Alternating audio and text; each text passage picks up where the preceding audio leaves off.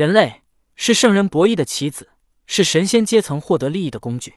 他们并未将人类的生死放在心上，因为他们拥有移山填海、毁天灭地的能力。人类实在太弱了，人类的速度与力量都无法与野兽相比。人类不能像鸟类一样飞行，人类的灵活不如猴子。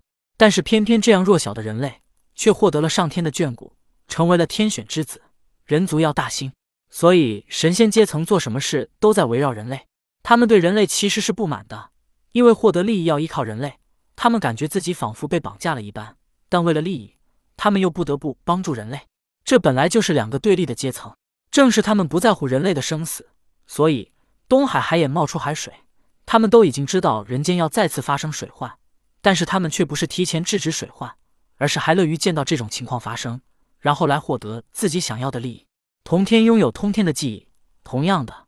他也并未真正的把人类生死放在心上，更何况人类死亡也并不是真正的死亡，因为他们的灵魂会去地府，地府还是童天一手打造的，所以童天觉得人类灵魂只有到了地府，才是获得了永生，才不会被神仙们因为利益而摆布。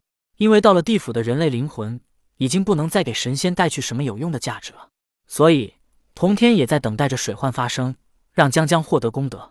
通天驾云来到女娲宫。见到女娲之后，跟她说出了自己的打算。女娲答道：“道兄的意思我明白了。等明年三月十五，我会去火云洞。如果江江已经学成，我会将他带回。既然自己的目的已经达到，童天欲要离开，可是女娲拦住他道：‘道兄慢走。’童天疑惑的问道：‘道友还有什么事吗？’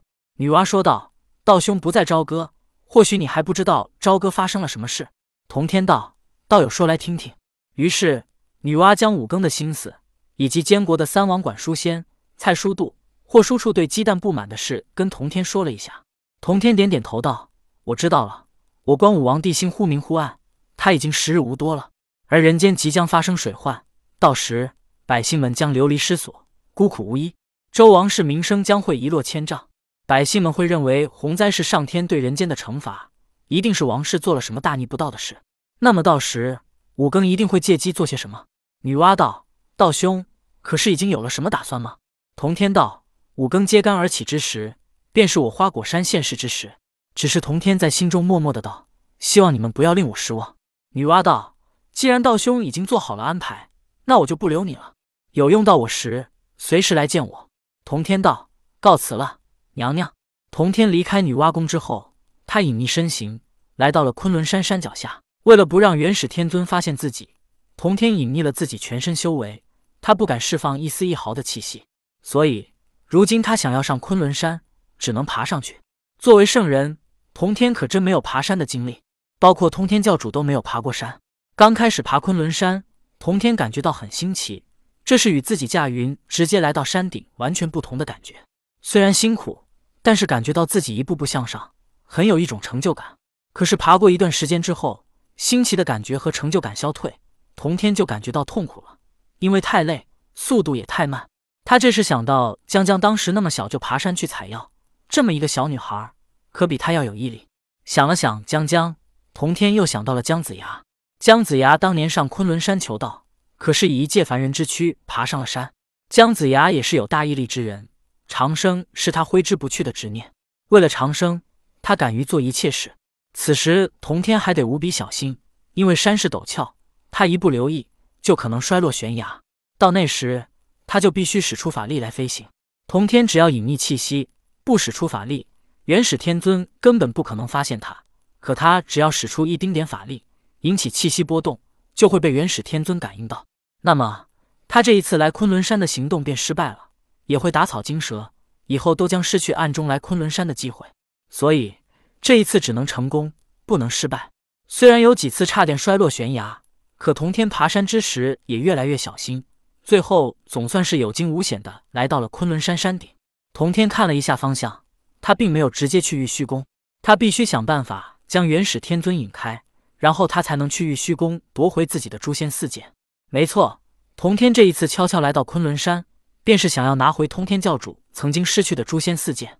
人间即将大乱，花果山也即将现世，童天也是时候悄悄的收回诛仙四剑了。来到昆仑山的山顶，童天想了一下，他不能直接去玉虚宫，但是该如何将元始天尊引开呢？童天不是不能这么隐匿身形，直接进入玉虚宫，可是到玉虚宫之后，他就必须要使出法力了。那元始天尊一定将诛仙四剑藏得很隐秘，在其上也会设置一些禁制。当然，就算元始天尊光明正大的放在那里，可童天只要拿起，就必然会被他发现。就算拥有诛仙四剑，童天也不认为自己能打败元始天尊。当时通天教主在诛仙阵内与元始天尊曾有一战，那时就没能奈何他。那时的元始天尊有金莲护体，通天教主在诛仙阵里削下了他头顶的朵朵金莲。可元始天尊的金莲太多，通天教主一时半会儿根本不可能打败他。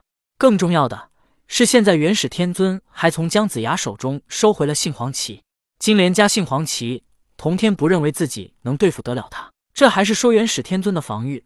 还没说他防御之时再出手，而且上一次在地府，童天已经与元始天尊有过战斗，他面对元始天尊只能逃走。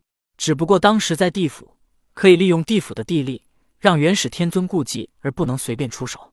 现在去了玉虚宫，那里还是元始天尊的道场，在那里战斗，童天甚至感觉自己一不留神，极有可能被元始天尊抓到。到那时，他可就叫天天不灵，叫地地不应，欲哭无泪了。不过，童天的目的只是为了完成通天教主的执念，只要收回诛仙四剑即可，并不一定非要打败元始天尊。